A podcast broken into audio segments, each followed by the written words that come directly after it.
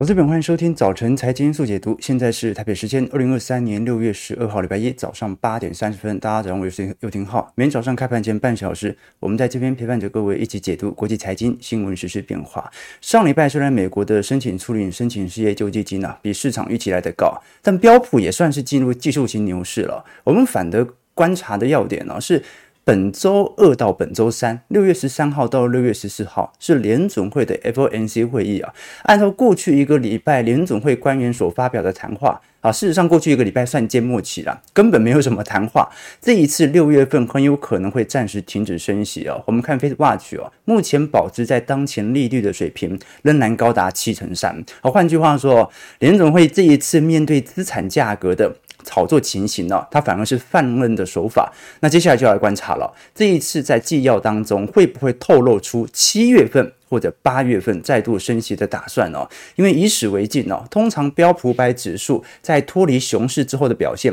往往是不错的。我们可以观察到，如果是从本轮低点来看，标普五百指数整体涨幅已经接近有两成三左右。不过我们要知道啊，这个从五十块往下跌，嗯。跌到二十五块，跌幅虽然是五成，但二十五块涨回五十块，涨幅是必须要百分之百的哦。我们看到标普五百指数虽然从去年十月份的低点开始做大反弹，但是相对于在本轮的牛市最高点四千七百五十点左右，仍然下跌了接近十个 percent。这看得出来，标普五百指数在本波最让人吊诡的是，明明十年期公债殖利率，我们把它倒挂来做观察，十年期公债殖利率。在过去几个月度，其实是有一点走深的味道存在的。可是标普百指数这一波却完全没有针对十年期殖利率上行的阶段来进行股票的压制。所以现在的观察要点是，标普百指数已经完全进入到技术型牛市的氛围。那么按照过往的经验啊，每一轮熊市哦，最长最长顶多。一百六十四到两百个交易日左右，但这一轮熊市已经持续了两百四十八个交易日的反弹了啊，也就是说，这个是史上，如果你把它视为反弹的话，它已经是史上超纪录的反弹，所以多数人已经认为，既然涨幅已经高达两成，而且呢。你看到这一波的反弹，又已经高达接近要八个月了，那应该可以算是新一波的牛市开启。我们按照过去以往的经验来进行回归和回测。你看，如果标普五百指数正式的走出熊市，来进入到牛市氛围之后啊，未来一个月、三个月、六个月，甚至是一年的平均表现都是不错的。我们把时间拉长远来看，你会发现呐，的确。有时候我们会看到那种股票市场的大反弹之后啊，随之而来的又进入到呃很深的崩溃当中。但通常那个是在一九二九年到一九五零年那一波相对而言。货币基金市场或者我们讲的货币政策，呃，操作的没有这么熟练的那几个世代哦，反倒是从一九五零年代，我们看到啊，不管是啊凯恩斯政策逐步退场，进入到相对的货币宽松学派之后啊，你会发现哦，大部分如果股票市场能够正式的从熊市的反弹当中进入到技术型牛市，通常价格是能够持续向上的。我们以过去历史经验来进行回测和回推，各位会发现，如果我们把标普五百指数的熊市平均跌幅来做总和，会观察到标普五百指数平均跌幅大概是三成五左右。好，那去年的跌幅，二零二二年，老实说，跌幅也才高达两成五左右而已。其实压力并不是特别大。那么过往的熊市这一波持续了两百八十二天，那么过去的平均熊市天数是两百八十六天，其实时间线也差不多啊，所以只能说去年熊市不是特别的离谱啊。但是我们看到本轮来看，如果是从标普五百指数的牛市结构啊，平均涨幅是一百一十四点四 percent 起跳。换句话说，标普五百指数如果这一波是正式进入到牛市啊，那也顶多就是一个标准的初升段，而且过往的经验显示啊。美国股市的牛市会持续个三年左右，大概有一千零一十一天啊，所以投资朋友，什么叫做缓牛急熊？缓牛急熊就是这个意思啊。熊市它跌幅是大的，跌幅会三成五；牛市呢，涨幅每年大概平均慢慢的加成，但是时间拉得比较长。我们先看一下美国股市四大指数昨天的表现，各位可以观察到，美国股市的结构仍然处于金金涨的格局啊。道琼上涨一百六十八点零点五 percent，收在三万三千八百三十三点；标普上涨二十六点。零点六二 percent，收在四千二百九十四点。纳斯达克指数上涨一百三十三点，一点零二 percent，收在一万三千二百三十八点。那不只是周五标普百指数持续的迈向牛市的拉抬，纳指在盘中也创了今年以来新高。费半的部分呢、哦，也即将要开始在挑战前波高点了，上涨三十七点。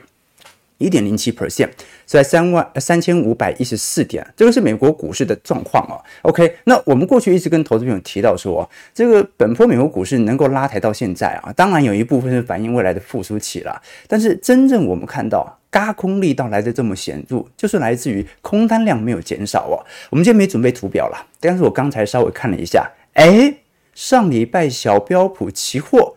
空单又创历史新高了，又创历史新高了。好，但是呢，情绪的反转其实有已经没有慢慢开始出现的感觉了。我们到时候有机会会在我们的会员资产部位当中来跟投资朋友追踪，到底有哪一些情绪指标，大家已经受不了，开始追价了。我们今天呢，呃，就不聊这些散户的看法，我们来聊有多少间。投行已经有非常显著转向的味道。我们过去跟投资朋友提过嘛，哦，大多数投行在今年的呃标普百指数的目标利率值哦，呃预估值其实老实说都不是特别高。当时我们跟投资朋友聊到说，你看今年最乐观的应该算是德意志银行了。啊，德意志银行呃在今年年初当时做了认错嘛，把标普百指数上调到四千五百点了。但是除了几家欧系和加拿大银行之外哦，基本上有九成的银行都认为标普百指数啊，甚至连四千点都达不到。我们可以先看最右下角这些投行的平均针对标普百指数的目标点位啊，大概平均在四千零三十一点呢。那美国股市的几大投行当中，你像是 JP Morgan 啊，全美最乐观的投行是四千两百点的预估值，瑞信是四千零五十点，美银大概四千点，那包括高盛、汇丰、花旗、摩根士坦利。都是四千点或者四千点以下，甚至你像是 UBS 啊或者巴克莱，都认为会是在三千九百点左右。OK，这个是美国股市在去年年底哦，预估今年年底应该有的标普百指数的预估预估的目标值。好，那现在发生什么事情呢？高盛以及美银作为本轮美国大投行当中首次开始翻多了啊！那过今年以来一直嘎一直嘎嘛，哎，标普百指数快要碰到四千三了，这些投行呃。顶多最乐观到四千二，普遍在四千点，而且是年底的目标值。大家都认为会年底会先蹲后跳嘛，结果现在已经完全跳上去了。所以高盛现在是作为美国股市投行当中第一家开始大幅调升当前财报的投行。我们看到高盛这一次哦，在过去曾经把标普百指数预估在四千点，这一次高盛大幅的转变过往的看法，将标普百指数目标价直接上调到四千五百点。要求一调就给调高五五百点哦，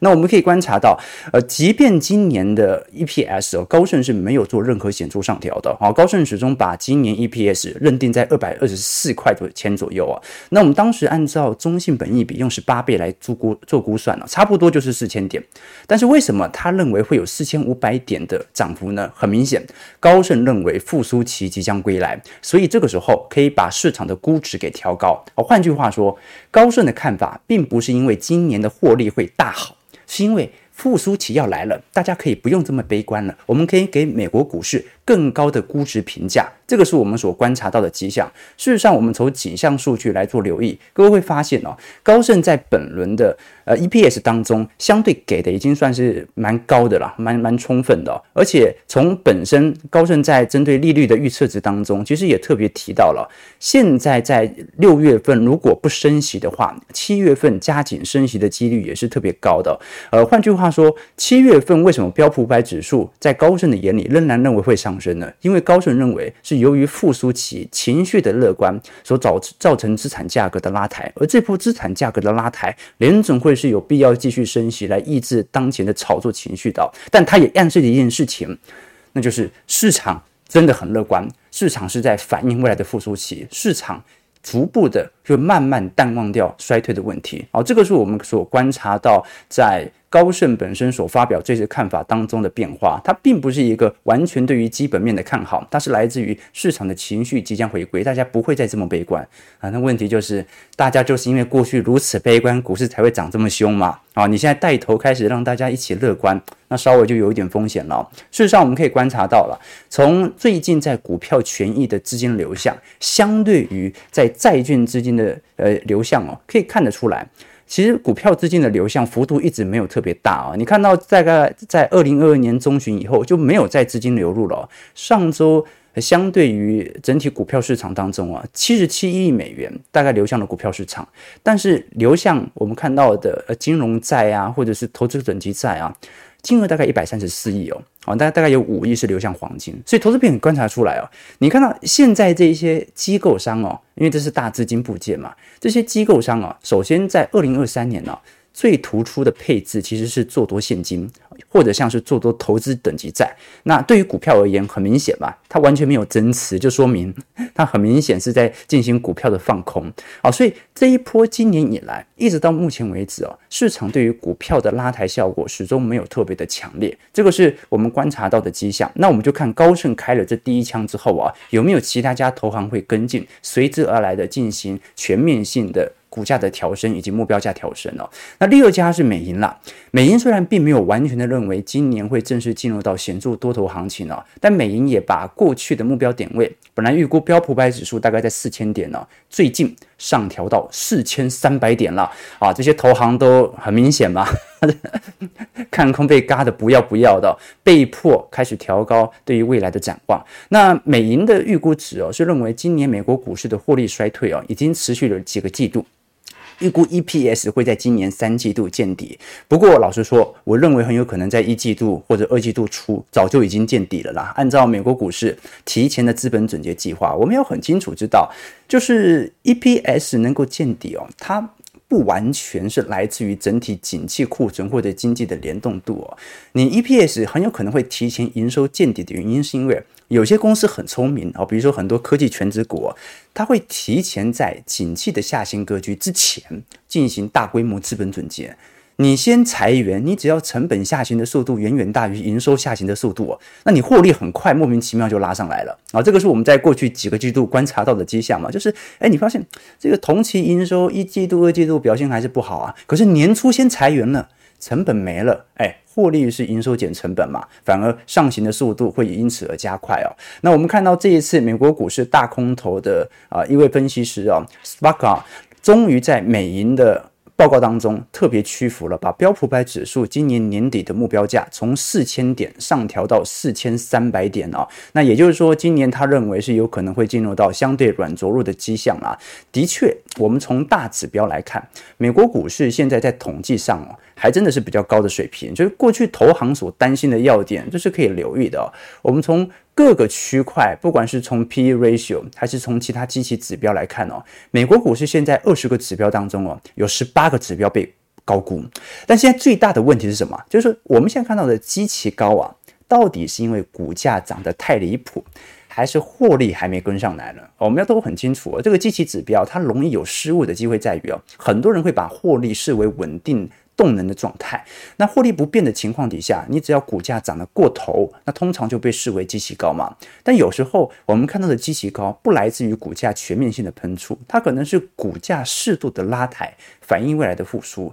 但是获利这几个季度太差了，所以基期瞬间就被拉得非常高。那有没有可能遇到这个情况呢？美银认为很有可能，他们在过去几个季度的预判错误，就是来自于针对获利预判的错误。他们认为获利可能不会拉抬的这么快。当然了，高盛也提到了，他也认为获利不会拉升这么快。但是呢，获利最低点应该逐步要看到了。美银预估最晚最晚在今年第三季就能够发生哦。其实美国股市哦，现在 P/E ratio 已经接近到二十倍了。这个在过去五十年当中哦，当上市企业的盈利来到谷底的时候，标普百指数其实也差不多就是二十倍。所以你不要觉得标普百指数的 P/E ratio 二十倍是极端的离谱哦。你通常在营收来到谷底的时候，差不多就是应该二十倍啊，这个是我们所观察到的迹象，也是美银认错的原因。当然，不得否认的一件事情是，我们都很清楚，本轮的上涨阶段当中哦，有巨额的资金目前是集中在这些科技权值股当中的。尤其我们把在科技板块的部门跟整个标普百指数来进行同整和对照。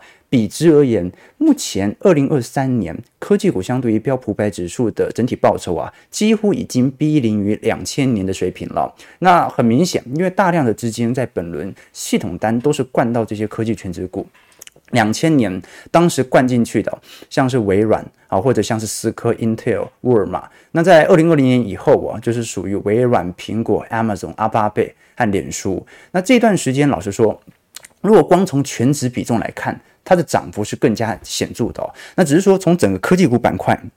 目前因为并不是整个科技股在涨，是只有大型科技股在涨，这就形成了我们到目前为止哦。很多股票目前仍然属于相对低基期的状态。那有没有可能在投行开始认错回补的同时，由于这些科技权值股基期太高了，它开始要被迫针对一些中小型股来做回补呢？到时候我们来观察一下，不管是 IWM 或者罗素两千指数未来的形势和演变啊，中小型股目前基期算低了。那因为大家还保持着经济衰退的担忧嘛。好，总而言之，不管是高盛还是美银开始逐步的转多了，但它也是众多投行当中的少数两间投行开始转多。多，数人到目前为止仍然保持着半信半疑的态势，行情在呃这个悲观中诞生，在半信半疑中成长，在乐观中破灭啊，所以现在呢。还有一点从半信半疑啊，开始往乐观的方向来慢慢做前进了。不过我们拉回来聊一下联准会的 FOMC，毕竟明天晚上就要召开会议了嘛。高盛刚才的报告其实已经特别提到了，六月份联准会暂停升息的几率算是蛮高的，但是联准会很有可能在七月份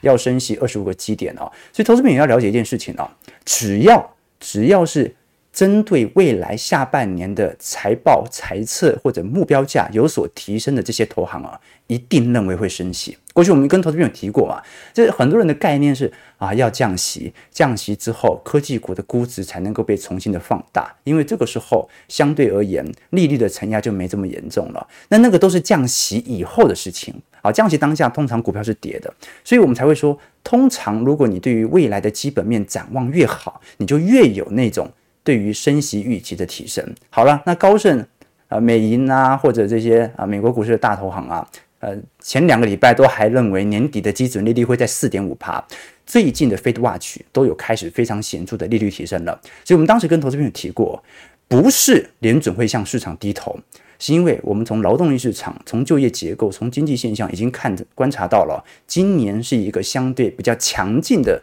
我们讲的劳动力市场的表现，所以呢。投行会向联总会低头，投行什么时候开始把自己的利率预期完全的跟整体联总会在今年年底的目标利率做贴近的时候，这个时候才是通常情绪的反转点。所以，投行如果全面都认为今年不可能降息了啊，今年搞不好要多升息的时候，就是市场相对乐观的时候。所以，升息才是乐观的。降息才是对于经济有所悲观。好，那刚才提到高盛针对六月份暂停升息、七月份升息二十五个基点的看法，是因为他认为联总会目前其实蛮担心升息以后的滞后效果和银行信贷所收紧的影响性哦，可能会。造成过度紧缩的风险，使得联总会认为，我们应该等到通膨有显著下滑的那个季度，因为去年通膨的高点在第三季嘛，等到今年第三季通膨显著下滑之后，再来看联总会怎么动作。事实上，你可以观察到，从高盛的经济预期摘要当中啊，预期二零二三年的 GDP 啊，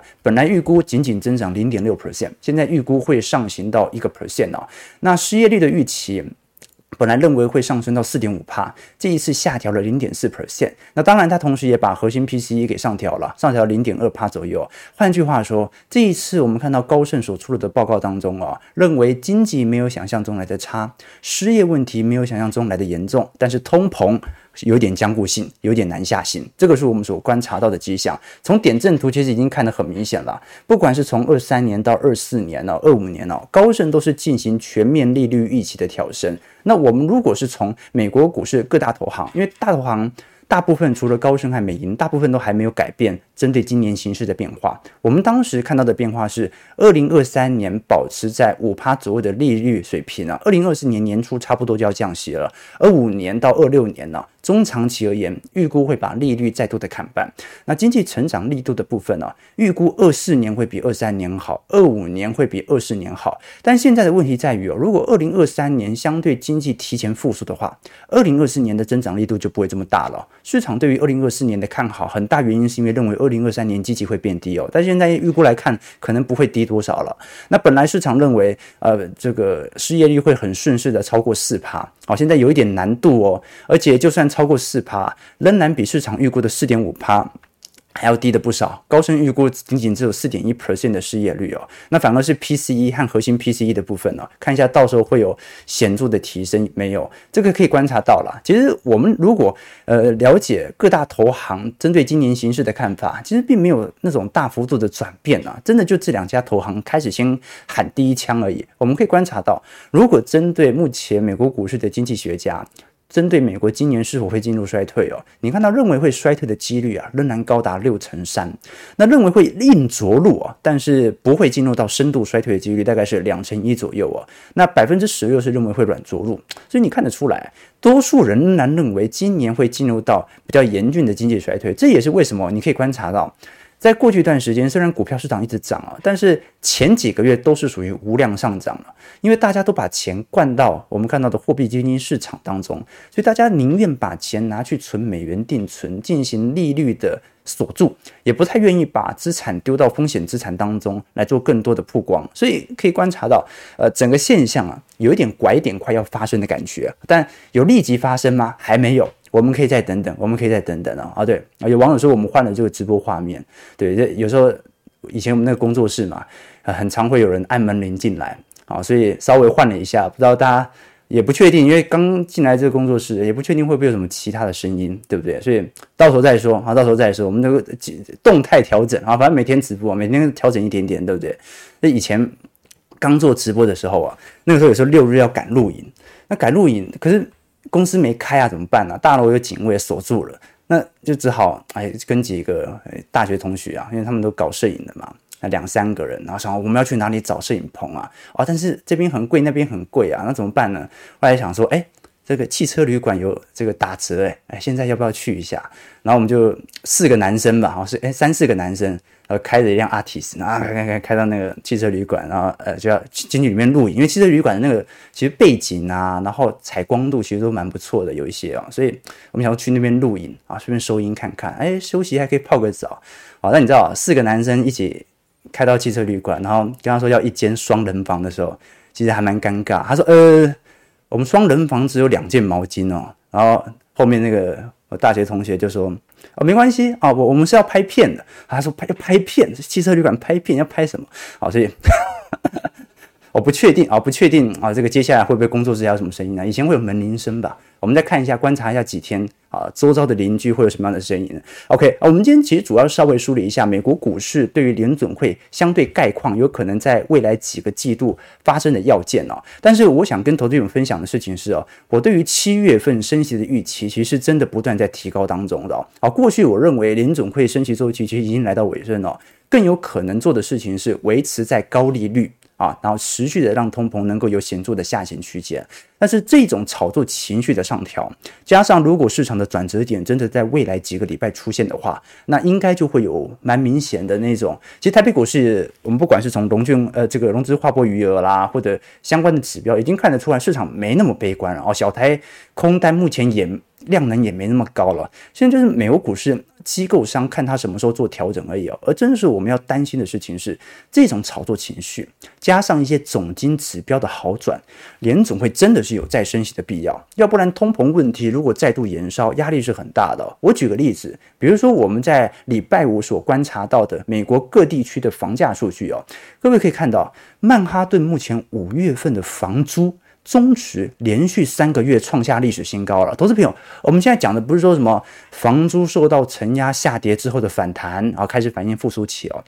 曼哈顿的房租价格是直接创了第三个月的历史新高了，这两个月一直在走高哦，所以我们本来想说，哎，可能是短期内风险资产的炒作，现在是已经一个季度的。房租中值不断在创高，曼哈顿求租者的狂热啊，已经开始高速上升了。所以，我们看到房地产现在是几乎是两样情了，就是商用房地产根本没有人在住。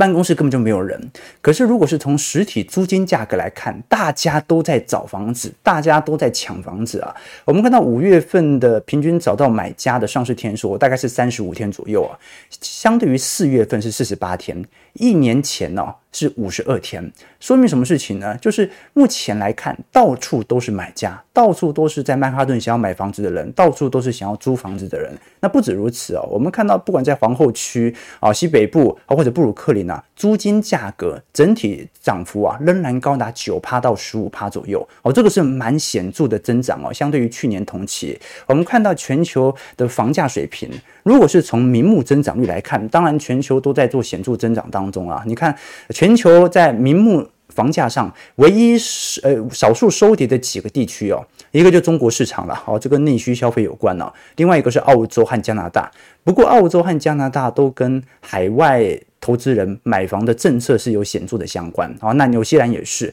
但是如果我们从实质房价来做观察，会发现呢，实质房价而言，美国就几乎没有什么涨了。什么意思啊？就是美国人买房赚到的房价的涨幅，其实差不多就是抵抗通膨而已。所以购房其实是没有办法有太多的实体的收益哦。那说明什么事情呢？就是说明现在美国人啊，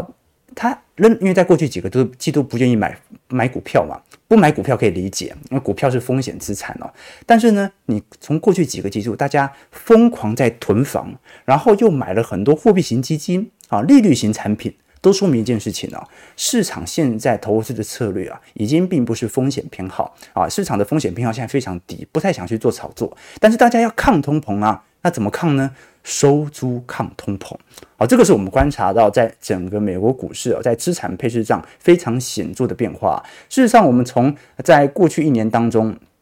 当呃雅虎进行相关的统计哦，认为现在是不是一个好的时机去买房或者卖房？你会看到多数人仍然认为现在是一个好的时机去卖房，可是房价在不断的上涨啊！这说明其实不只是台北股市哦，全球股市都有这种口嫌体正直的感觉，就是大家心里其实就是第一怕怕的，但是怕怕的呢，还是想要买一些保本型的产品，而房市和利率型产品就是目前我们看到的关键词哦。好了，那本周我们会后续来跟投资朋友观察的。像是超级央行周的登场哦，这一次联总会、欧洲央行、日本央行、BOJ 都会进行相关利率政策的谈话。那因为现在暂停升息的几率已经高达九成了啦，可是你看前两天吧。澳洲和加拿大央行啊，都还是持续升息一码，所以我们反而可以观察一下，那欧洲央行会怎么动作？那日本央行应该很好预估了啦。那你比较观察，台湾中央银行也即将要公布利率决策。那目前重贴现率，台湾目前是一点八七 percent 啊，虽然是八年新高哦，但是仍然远远低于其他海外市场嘛。所以，呃，台湾资产价格的炒作，当然一定跟台湾长期的低利率有关啦。好，那。如果利率水平哦，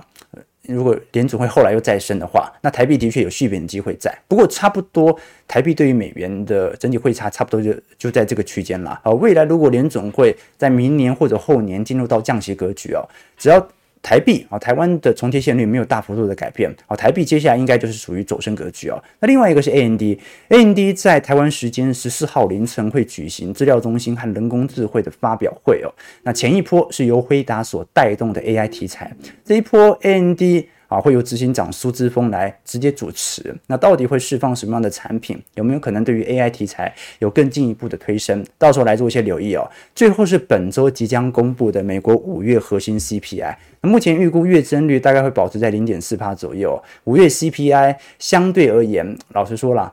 不太可能会有太乐观的数据出炉，就不太可能太低了。我们只期望不要高得太离谱就好。不过老实说啦。今年市场反映的也不是通膨的问题啊，今年市场是反映经济数据，对吧？好，那我们最后来看一下台北股市的变化，来跟大家做一些留意和借鉴啊。其实台北股市上周续涨了一百七十九点。周线已经连四红了，而且更是冲破了一万六千九百点的大关，这个是去年四月下旬以来的首见啊，距离万七关卡大概也就一步之遥。我们看台北股市目前是属于 AI 内需观光题材，每天都轮流点火，哦，这说明市场的量能是的确有蛮显著的回归的。我们可以看到，不只是在过去一周，台北股市在今年创了短期内的新高之外啊，柜买也是哦，柜买这一波呃，过去几天。拉盘效果也算是蛮强劲的哦。不过我们要知道了，因为一季度哦，老实说没有什么财报是真的表现亮丽的。我们可以观察到，如果从今年一季度来观察，那你大部分半导体公司都是属于严重衰退的嘛？你看美光年减幅一季度是两成三，AMD 就算它跟 AI 题材有相关，年减幅还是一点三九 percent，Intel 还在还在拼转亏为盈呢。三星衰退九成四啊，我们讲都是净利润哦，都不是什么营收的衰退哦。中芯国际衰退四成，台积电衰退两成七，高通衰退两成三，恩智浦衰退十四个 percent，德州仪器衰退十二趴。你少数认为接下来在一季度到二季度财政有所提升，大概就是回答而已了。所以可以观察到，呃，第一，二季度到三季度应该这种涨幅要有非常明显。由年营收负增长啊，至少拉到接近零吧，好，就是不要再衰退的这种感觉。那第二件事情是外资的买卖操，其实最近其实虽然每隔几天有一波比较显著的买盘回归啊，但是。买盘力道开始在推小啊，反倒是小台有点坐不住喽。哦，小台最近空单量开始有点骤减的感觉了，哦，说明市场感觉快要乐观，快要乐观了。外资其实上周还是买了台积电五十五亿左右，联咏的部分买了二十六亿啊。那像是元大台湾五十、兆丰金、中信金等等呢，比较明显是针对权值股的一些布局和回撤了。那我们可以观察到本周四啊，因为台积电除息配了二点七五块。那就挑战一下当天能不能填写了，应该是蛮容易的了。反而是伟创和广达，你看股价在过去涨那么凶，哎，你说 AI 题材有相关。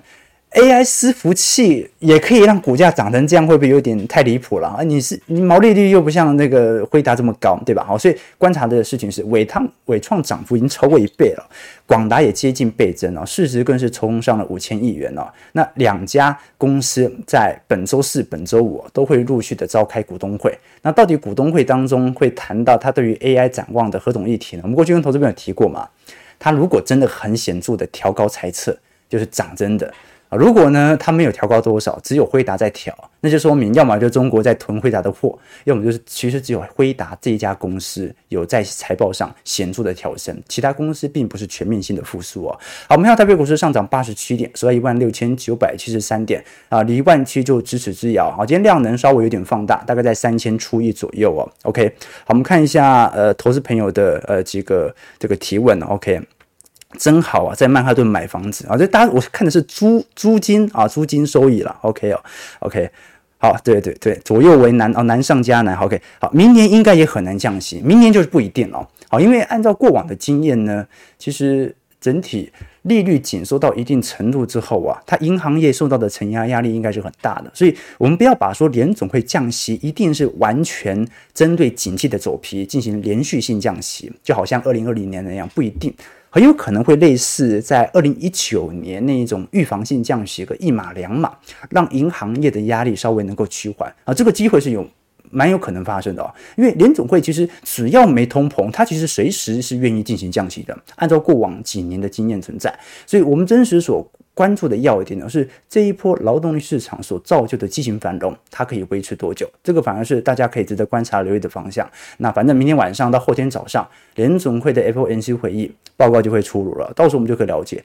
联总会的态度啊。为什么六月不趁机打通膨呢？你真的那么担心银行业的问题吗？到时候我们才从才从商用不动产的角度来跟大家做具体的分析。那我们节目到这边，如果喜欢我们节目，记得帮我们订阅、按赞、加分享啊！如果喜欢我们节目，除了分享之外，也可以欢迎各位考虑一下，参考一下我们在啊财经号角会员部位当中的一些变化。里头除了有未来一整年的财经号角听友会啊，by the way，我们听友会是在七月一号礼拜六晚上的八点钟，哦，线上听友会来跟大家做一些行情上的回顾，以及未来一个季度的财经行情的预测，来跟大家做一些预判，那了解总经的趋势啊。同时，大家如果有兴趣，在我们的啊资产部位当中，也会针对每一周的我的资产。配置来做一些追踪，提供投资朋友多做一些参考和留意。如果喜欢我们节目，记得帮我们订阅、按赞、加分享。我们就明天早上八点半早晨财经速解读再相见。祝各位投资朋友看盘顺利，操盘愉快。